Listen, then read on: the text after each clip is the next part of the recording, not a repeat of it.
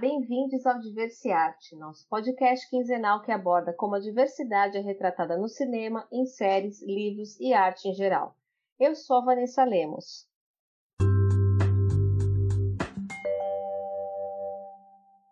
Hoje o Edu cedeu seu espaço para receber uma convidada muito especial, que assim como eu, ama histórias de super-heróis, ou melhor, super-heroínas. É claro que ela é muito mais antenada do que eu nesse universo, né? Ela é apaixonada por histórias, é psicóloga, tem pós-graduação, é, estudou comigo no mestrado lá no Mackenzie. Hoje ela é Employee Experience Management da Next Resources. E, bom, eu não vou falar mais, que eu quero que ela se apresente. Bem-vinda, Camila Bertelli. Muito obrigada pelo convite, Ivan. Nossa, eu estou super feliz de estar aqui com vocês. Esse é um assunto que eu amo tenho também aí me dividido para aprender mais sobre tudo isso e estou muito feliz de estar aqui com vocês hoje. Muito bem! Bom, o episódio de hoje vai ser sobre dois filmes de duas super-heroínas que, sem dúvida, representam o empoderamento feminino. Antes de começar a conversa, eu quero agradecer a todos os ouvintes que estão sugerindo pautas para os próximos episódios. Vocês deram excelentes sugestões e aos poucos a gente está incorporando as sugestões nos nossos próximos episódios, tá? Se você gostou desse episódio, quer sugerir pautas ou tem dicas de filmes e séries para próximos episódios, segue a gente lá no Instagram, arroba Podcast, ou nos nossos perfis pessoais, arroba e arroba edu.estelita com dois L's. Deixe sua mensagem pra gente. Camila, você que ama as histórias de heroínas, e vem estudando mais sobre esse tema há bastante tempo, conta pra gente um pouco sobre a Mulher Maravilha e a Capitã Marvel. Apresenta elas pra gente. Muito bacana, Van. É um prazer poder falar um pouquinho mais né, sobre essas duas personagens que eu gosto, acompanho, me identifico tanto. Né? Vou começar falando então da Mulher Maravilha, que é essa figura aí tão presente na nossa história, né? E agora mais recentemente depois do lançamento do filme, ainda mais presente na vida das meninas em geral. A Mulher Maravilha é uma personagem da DC, o nome dela é Diana e ela foi inspirada na mitologia grega. Então, a figura ali conhecida pela nação criada por Artemis, que era, né, uma nação de mulheres guerreiras, chamada de Amazonas é muito bacana porque essa história da Mulher Maravilha, inclusive, sim, tem uma conexão com a gente, né, aqui no Brasil. O Brasil é a, a parte que a gente hoje chama né, de Amazônia. Foi dado esse nome porque quando chegaram nessas terras, viram as mulheres né, domando os animais, cavalgando, com arco e flecha, e aí por isso colocaram esse nome, né, se relacionando sim ao mito das Amazonas. É, os quadrinhos em si, a história da Mulher Maravilha, foi lançado em 1941 pelo psiquiatra William Morton, é, William Moulton Morton. Ele era um psicólogo, psiqui, psiquiatra da época, bem famoso, reconhecido por várias criações, né? E ele foi convidado para criar um dos personagens. O que aconteceu é que ele era casado, né, na época, com a Elizabeth, e ela incentivou ele. Falou, por que não criar uma heroína, né, em vez de um herói? O autor, o Morton, viveu num tempo de muito conservadorismo. Então, ele viveu ali, num, tinha muito contato né, com os movimentos feministas, com todo o movimento que aconteceu nos Estados Unidos antes, e ele acreditava que as mulheres sim deveriam dominar o mundo. Então, por isso, ele começou a desenhar né, o que seria aí a figura da Mulher Maravilha. O, esse criador, ele é bem, é, é uma figura bem polêmica, né? É interessante, assim, porque, no, inclusive, na psicologia, ele é super reconhecido, porque ele criou o DISC, que é um teste que a gente usa, né, no mundo organizacional até hoje. Ele foi responsável pelo detector de mentiras. E olha que interessante, né? Se a gente lembrar que um dos artefatos aí da Mulher Maravilha é o laço da verdade. Então, nada por acaso, né, Van? É muito fato que tudo está relacionado ali ao seu criador. A Mulher Maravilha evoluiu, né, ali nos anos 50, infelizmente, ela foi bem modificada. Então também era um ano de bastante conservadorismo, a empresa resolveu né, mudar um pouco da característica da personagem para atender o que ela acreditava que era o público da época. Então a Mulher Maravilha deixou de ser aquela figura forte, lutadora, guerreira e assumiu aí algumas questões muito mais para atender esse público, foi uma pena, né? Mas ainda bem que mudou. então depois ela voltou ali nas histórias de 87 com uma das do, dos autores que eu acho que melhor representou né, a personagem da Mulher Maravilha, que é o George Pérez. Ele fez vários quadrinhos falando sobre a história dela e ele tirou essas características mais submissas que ela tinha ganho ali nos anos 50 e trouxe muito da sua força, né? Eu gosto muito da descrição que aparece nos quadrinhos dela: bela como Afrodite, forte como Hércules, sábia como Atena e ágil como Hermes. Uma das coisas assim que não dá para fugir, né, pelo fato de ter sido criado ali por, por uma figura masculina, uma personagem feminina, é que ela é forte como Hércules, né? Todas as outras características ela herdou das deusas do Olimpo.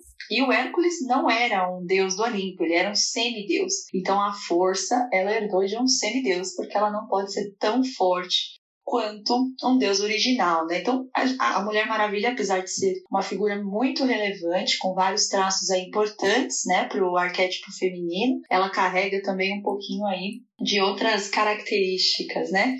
E aí vamos falar um pouquinho da Capitã Marvel. Capitã Marvel foi criada nos anos 60, então também já num momento um pouquinho depois ali dos anos 50, mais ainda muito rodeado de conservadorismo, né? Ela foi também criada por dois homens, o Roy Thomas e o John Cullen. A Capitã Marvel, ela começou com outro nome, que era Miss Marvel. Inclusive, esse nome vocês vão ouvir depois um pouquinho sobre ele, porque hoje a Marvel está revendo, né, trazendo uma nova personagem aí para assumir o espaço da Miss Marvel. Depois eu vou falar um pouquinho sobre isso. Então, a Capitã passou por também várias modificações, o que acontece muito nos quadrinhos, a Capitã Marvel ali nos anos 80, ela foi um personagem bem polêmico, assim, teve histórias de estupro, é, histórias de muita submissão dessa personagem. E aí, que bom, né, que as coisas também mudaram. E nos anos 2012, agora, muito recente, né? Essa capitã que a gente vê no filme é uma capitã já muito mais repaginada, ela foi escrita né, pela Kelly Sue, que já é uma mulher muito reconhecida aí no meio dos quadrinhos, e foi um super sucesso. Foi um dos quadrinhos que mais vendeu nos Estados Unidos. Isso é muito bacana, né? Porque começou a mostrar a força das personagens femininas. Muito interessante porque a Capitã ela foi desenhada, né, já nessa última versão, para sim ser uma figura que represente ali, né, o empoderamento feminino e tudo mais. Tanto que mudaram a origem da história dela, porque nos primeiros quadrinhos ela tinha sido tido os poderes, né, dados ali pelo Capitão Marvel. Então era um homem dando o poder para ela e modificaram a história dizendo que ela não, já ela era humana e meio Kree, que é uma raça alienígena, então ela já tinha ali os poderes e quando ela foi exposta eles só apareceram, mas isso já veio dela, né? Mas uma coisa interessante que eu acho que vale ressaltar é que a Capitã Marvel ela tem as características bem fortes ali daquela girl boss, daquela mulher que mata todo mundo, forte, brava, que foi pro exército. Isso atende bastante aos arquétipos masculinos, né? É uma característica muito forte, ela é super é, durona no filme e tudo mais. Então, esse é um pouquinho aí da, da história também da Capitã Marvel. E o que é o complexo da mulher heroína? Na sua opinião, é algo bom ou é ruim para nós mulheres? Que a gente vê a representação no cinema de uma mulher heroína. Isso mostra o empoderamento ou também cria um peso para que a gente sempre seja forte como as heroínas? As histórias elas foram construídas em, em prismas bem diferentes, né? A Mulher Maravilha, apesar de ter sido criada por um homem, ela foi muito mais associada à figura da mulher. Então ele observou uma mulher e tentou extrair ali dela o que é que ela podia trazer para a personagem. Eu acho que o processo de criação da Capitã Marvel também foi um pouco diferente, né? Ela já carrega outras características. É, é muito interessante a gente perceber momento de cada uma das personagens, né? É, eu estou estudando muito é, a jornada da heroína, então, para quem não sabe, eu vou contar um pouquinho, né? A jornada do herói, que é um tema super famoso, assim, a gente conhece aí, escrito pelo Campbell, ele faz parte de, da maioria dos filmes e das histórias que a gente conhece. Então, Star Wars foi inspirado na jornada do herói. Então, várias publicidades, filmes, histórias, tudo muito é rodeado por esse conceito da, da jornada do herói. E quando a gente fala da jornada da heroína, existem sim algumas diferenças. Então, a autora que fez esse livro, que é a Mary Murdoch, ela estudou com o Campbell, então é muito legal porque ela foi aluna dele e ela questionou o Campbell, né? Peraí, qual é o lugar da mulher na jornada do herói? E o que ele responde para ela decepcionou bastante ela, porque ele disse: olha, a mulher ela é um apoio, um suporte, ou ela é um lugar de chegada, então ah, eu quero ter, estar ali com aquela deusa e tudo mais. E o que a Murdoch percebeu é que isso não atende à jornada da mulher, né? A feminilidade, ela tem muito mais complexidade. Não que a jornada do herói não tenha, tem também, mas cada um na sua perspectiva. Então, o próprio Campbell recomendou que ela fosse fazer pesquisas sobre a jornada da heroína e foi exatamente o que ela fez. Ela é psicóloga, ela foi buscar na clínica padrões né, que determinassem o mesmo processo de desenvolvimento que o Campbell usou, mas na perspectiva do olhar da mulher.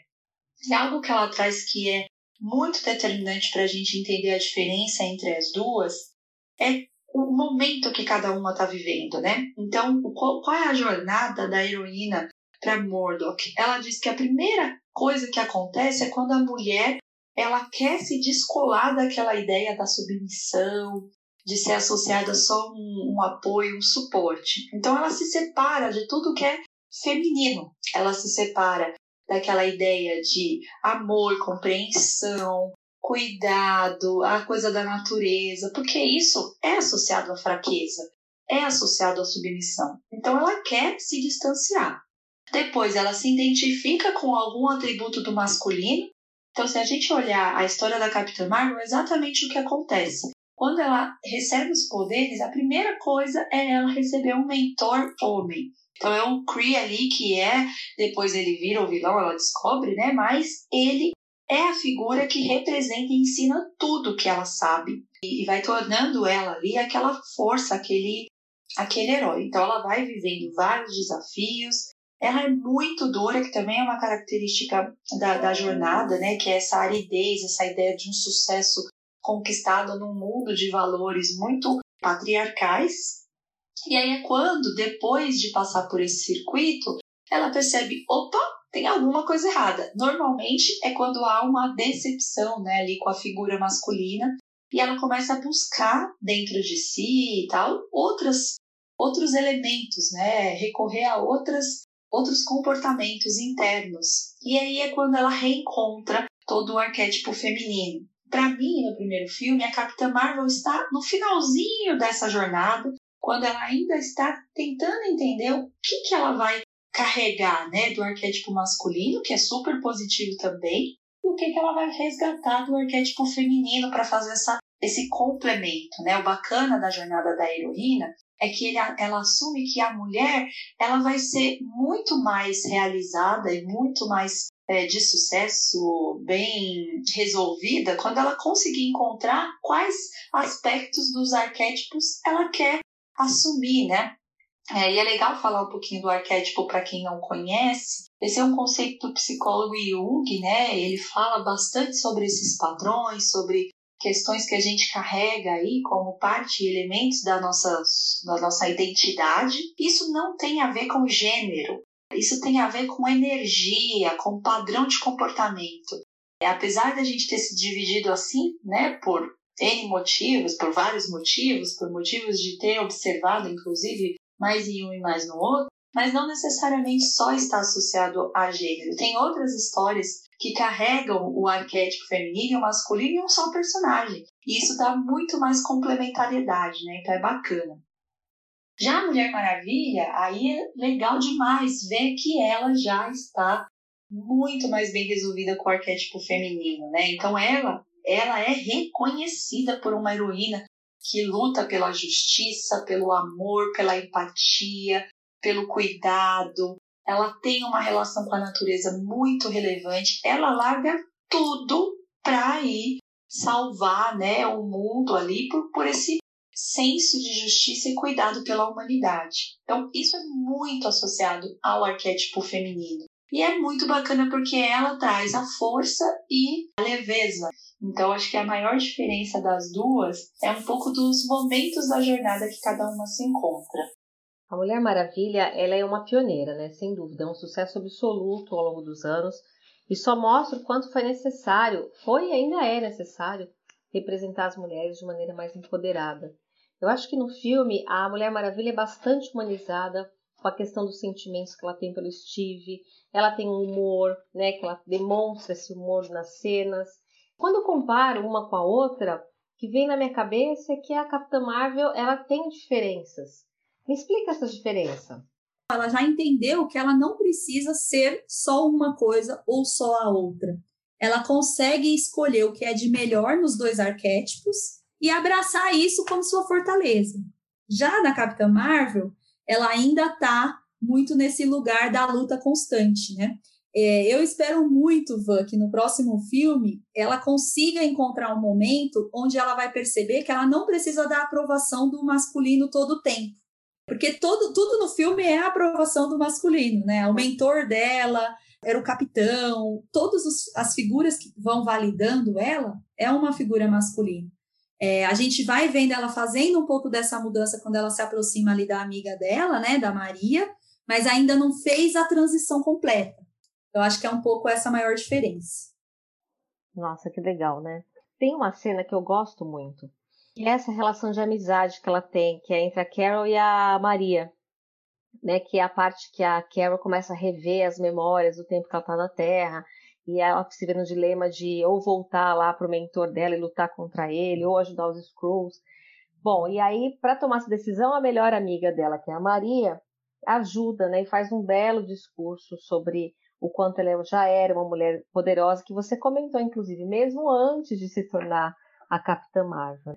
Isso é um exemplo de sororidade entre essas mulheres, né? Uma, mesmo uma estando num patamar de heroína e a outra não, ali existe o apoio, né? Que a Carol precisou.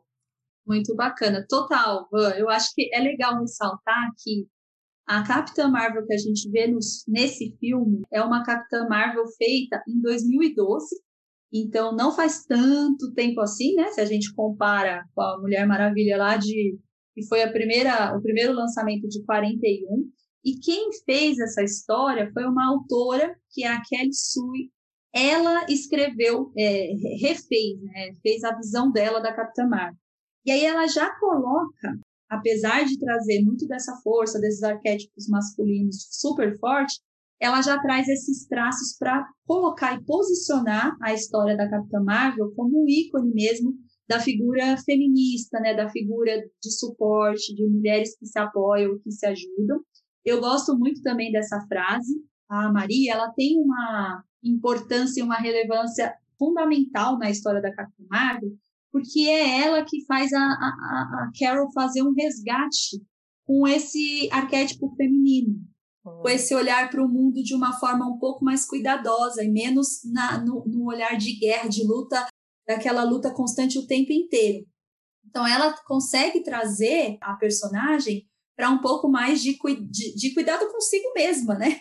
De até olhar e falar, calma, você não precisa estar lutando o tempo inteiro, você também precisa olhar para quem você é, uhum. para como você se coloca no mundo. E é, e é muito do que a gente vê, nós, enquanto mulheres, podemos falar nesse lugar, de que às vezes a gente luta, luta, luta, luta tanto, que a gente fica cansada. Quem é que vai resgatar e vai falar, calma, senta aqui, toma um café comigo, é. fica calma, né? Desacelera um pouco, né? Desacelera, exato, desacelera. Olha de algo que te dê energia também, não só que te tire a energia. Eu acho que esse lugar onde a gente precisa da aprovação total é um lugar onde a gente está só entregando para o mundo, né? É. é. muito importante na vida de todo mundo, inclusive das, das heroínas, alguém que faça esse resgate. A Mulher Maravilha também tem essa figura, porque depois ela acaba fa fazendo as pazes ali com a mãe, né, e com todas as mulheres que, que fazem parte da história dela. Mas na Capitã Marvel é muito bonito ver essa relação de, de confiança que ela tem, né, de sororidade mesmo com a, com a Maria. É. Assistindo Capitã Marvel teve. Bom, eu sempre me emociono assistindo filmes, séries. Sou a pessoa que mais emocionada. Bom, não sei se tenha mais alguém, mas eu sempre dou uma choradinha. Mas na parte do Capitã Marvel, que o filme começa a mostrar vários flashbacks dela, criança ainda, é, sendo desencorajada, né? E mostrando a persistência dela caindo e levantando, né? Isso realmente me marcou muito. E é um recado importante, né, para nós mulheres que desde a infância muitas vezes somos encorajadas a deixar algumas coisas de lado, porque não precisa estudar matemática, física, química, porque isso é coisa de menino. Ah, não vai brincar de carrinho porque é coisa de menino, não vai andar de skate porque é coisa de menino. Então, a, principalmente a minha geração viu muito isso. Na sua opinião, essas representações, elas formam uma consciência do poder feminino nas meninas e pode formar uma nova geração de líderes mulheres. O que, que você acha disso? Tem outras heroínas aí na, na, jogada? Além da Capitã Marvel e da Mulher Maravilha? Que também entram nessa... Olha, chegando aí nesse lugar, né? Eu fico muito feliz de estar vivendo o um mundo agora. Isso é um privilégio eu sim vejo um futuro, inclusive, onde as histórias de mulheres vão chegar, né, vão aumentar e, e quem sabe elas cheguem até um grande número de histórias de homens, heróis, meninos que se reinventam e tudo mais. Então, eu acredito muito nisso, sim. Tem uma. É muito bacana você trazer esse ponto, né, dela precisar levantar, cair, levantar, Acho que a reflexão que eu convido a gente fazer, né, é que não tem certo e errado da nossa forma de lutar. O mundo quer ensinar a gente que, que a gente só consegue o sucesso via esse lugar da luta constante, até ser um pouco árida, né, de, um pouco ácida, o quanto a gente vê de mulheres assim que às vezes ficam até muito duras, muito reativas, porque estão nesse lugar da luta constante. E a gente precisa ter essa empatia com quem precisou fazer o triplo, o cinco, seis vezes mais para conseguir conquistar algo. Quem conquistou, quem chegou nesse lugar, abrir espaço para que as próximas gerações não precisem lutar tanto quanto nós, quanto as que vieram antes de nós. A gente precisa abrir espaço para que elas possam fazer dessa jornada algo de menos sofrimento, menos entrega e muito mais colaboração. Porque a, as pessoas acham que o feminismo, a sororidade, tudo isso é uma competição né, entre o feminino e o masculino. E não. Na verdade, o que a gente espera e o que eu acredito que as histórias de mulheres querem trazer né, para a nossa reflexão é como a gente pode ter mais igualdade, um caminho mais aberto para que as pessoas possam ser quem elas quiserem e a gente poder conviver muito bem assim juntos. Então, sim, as histórias são muito importantes. Tem um conceito que eu gosto muito que chama pedagogia pública. Uhum. É, hoje, a Marvel e a DC, que são os maiores donas aí das histórias, elas são donas de 95% das histórias de heróis. Então, elas dominam o mercado. Como é que a gente cobra esses estúdios e esses e essas empresas a trazerem histórias que ressignifiquem né, a, a sociedade, tragam outros exemplos e tudo mais. Eles estão se mexendo, viu, Van? Então, você perguntou das, das histórias novas. Tem algumas não tão novas, né? Então, a gente tem a Jean Grey, do X-Men, que foi lançado agora o filme da Fênix. Uhum. É, a gente tem a Feiticeira Escarlate, que está nos Vingadores. A gente tem a Mulher Hulk, que vai vir uma série aí muito bacana. Ela é prima do Hulk, e ela tem uma orientação sexual diferente, ela é super inteligente, ela tem uma força também que a gente vê no Hulk, então acho que vai trazer muito simbolismo aí para o universo. A gente tem a Gamorra, que aparece ali no, no Guardiões das Galáxias, uhum. que é uhum. super forte também, aparece no filme dos Vingadores. É a Viúva Negra, que vai ter um filme agora, também não vejo a hora. Demorou, é, né? Jess, Demorou. Nossa, essa é uma das heroínas mais injustiçadas, eu vou te falar, mas vai chegar. É, a Jessica Jones, que também teve uma série própria, que eu gosto muito também, que é super subversiva, não, não segue regras tal, eu gosto muito dela. E a gente tem a Kamala Khan, que é uma personagem aí que vem super forte, é uma aposta do, da Marvel, né? Ela vem para ser a Miss Marvel, que era o, foi o primeiro nome dado à Capitã Marvel. A, inclusive, a Carol, a Capitã Marvel, vai ser a mentora da Kamala. E é uma personagem que vem bem disruptiva, porque ela vai ser muçulmana, adolescente, negra, com vários, é, vários traços aí bem diferentes né, do que a gente está acostumado, mas reais, né, muito aliados ao que a gente já tem no mundo, que é o mais importante. E eu estava lendo em algum lugar, não me lembro agora, que vai ter uma nova Liga da Justiça que vai ter uma personagem brasileira, Yara Flor, que vai ser tipo uma Mulher Maravilha. Isso, ela vai ser uma Amazona, inclusive. Essa notícia ah. saiu, acabou de sair, é super quentinha. A gente até nem sabe tanto ainda sobre ela, mas é um, um novo personagem aí que está sendo desenhado. A DC, a Liga da Justiça, né? Ela tem algumas personagens mulheres, tem a Batgirl, tem a Mera, que a gente vê ali no Aquaman. É, eles também trabalharam bastante é, nos Novos Titãs. Eu acho que o desenho já impacta aí muitas crianças. Ali a gente tem duas personagens muito importantes para esse universo, que é a Ravena e a Estelar. Minhas filhas amam a Ravena, que é a Jovens Titãs em Ação, né? Sim! Eu assisto muito com elas.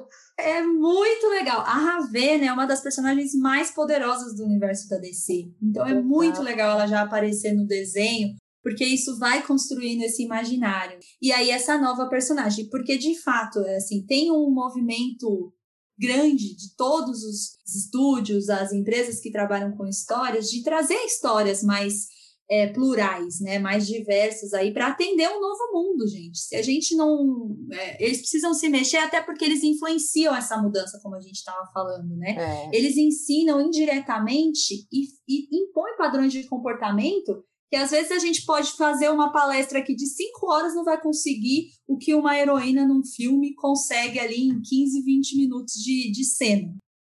Nossa, com certeza. Você, você me falou dessa pedagogia pública e veio na minha memória eu assistindo o filme com as minhas três filhas e com certeza, totalmente, termina o filme e o que elas vão fazer? Vão brincar de super-heroína começa aquela disputa quem é que vai ser Capitã Marvel, quem vai ser a Mulher Maravilha. E elas começam a pular, subir no sofá da cambalhota, lutar. E olha como isso influencia, né? A minha filha mais velha fez aulas de defesa pessoal feminina, que ela foi fazer, porque ela queria fazer. A minha filha do meio faz judô, tudo antes da pandemia, né? Então, todas suspensas, né? E a caçula quer muito fazer jiu-jitsu. Então, nenhuma delas quis fazer balé. Nenhuma delas falou, mãe, eu quero fazer balé. Não, todas elas fizeram porque na escola tinha essa aula obrigatória. Mas por desejo, todas elas querem fazer luta. Isso é muito interessante, porque assim que termina o filme, você vê que elas deixam a boneca de lado, deixam as, as brincadeiras mais estereotipadas femininas e entram nesse mundo de fantasia, né, onde elas têm poder, onde elas têm força, onde elas podem fazer tudo que elas querem ali, né? E é muito legal mesmo, faz um efeito enorme. Muito, e assim, eu acho que eu fico pensando muito sobre como a gente consegue trazer todos os lados, todas as possibilidades nas histórias, né? A gente está falando aqui das meninas poderem fazer uma luta, poderem fazer um esporte diferente do que é normalmente indicado ou, ou tá ali no nosso imaginário que uma mulher faria. E a gente tem que olhar na perspectiva dos meninos também. Né? Como é muito ainda mal visto um menino escolher, por exemplo, querer fazer balé. Exato. E tá tudo bem, né? É. Como é que a gente desconstrói esse lugar de gênero e coloca num lugar de escolha? De que é. eu me identifico com aquela atividade, aquilo me faz bem, me faz feliz, e é por isso que eu escolho fazer, independente de se tá de um lado mais masculino ou de um lado mais, mais feminino, né? Como é que a gente tira esses lugares e traz um lugar de muito mais reflexão e escolha como o primeiro espaço a ser perseguido, seja por uma menina, seja por um menino, seja por uma pessoa trans, enfim, para todas as possibilidades que a gente tem aí no mundo.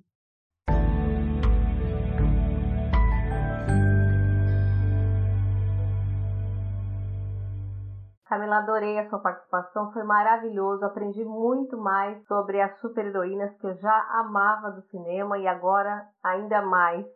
Eu queria deixar uma mensagem final, Van. Com certeza. Eu não sei se a gente já Pode é, me permite. Permito. Muito obrigada.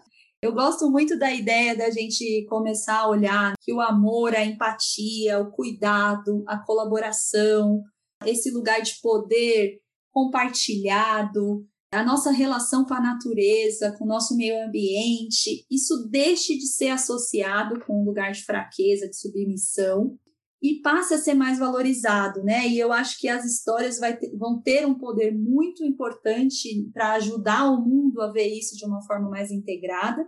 E o que eu penso muito é que a gente já usou a força e a violência, vem usando essa tática há muitos e muitos anos, né? Para resolver os nossos problemas. Eu acho que eles já não são mais suficientes. Então, como é que a gente convida o mundo a olhar para todos os arquétipos e tudo que a gente tem de melhor em todas as pessoas, seja ela qual gênero for? E como é que a gente junta tudo isso para resolver os, os nossos problemas de forma mais integrada, né? Acho que assim o mundo talvez caminhe para um lugar e um espaço de mais é, cuidado, de mais escuta, de mais empatia. Hoje conversamos sobre feminismo, falando sobre os filmes Mulher Maravilha e Capitã Marvel.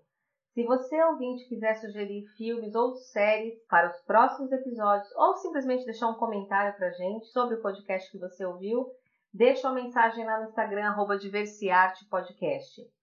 Você vai ouvir esse podcast e tantos outros no Spotify, Google Podcasts, Anchor Breaker e outras plataformas. Você encontra a gente como Diversiarte.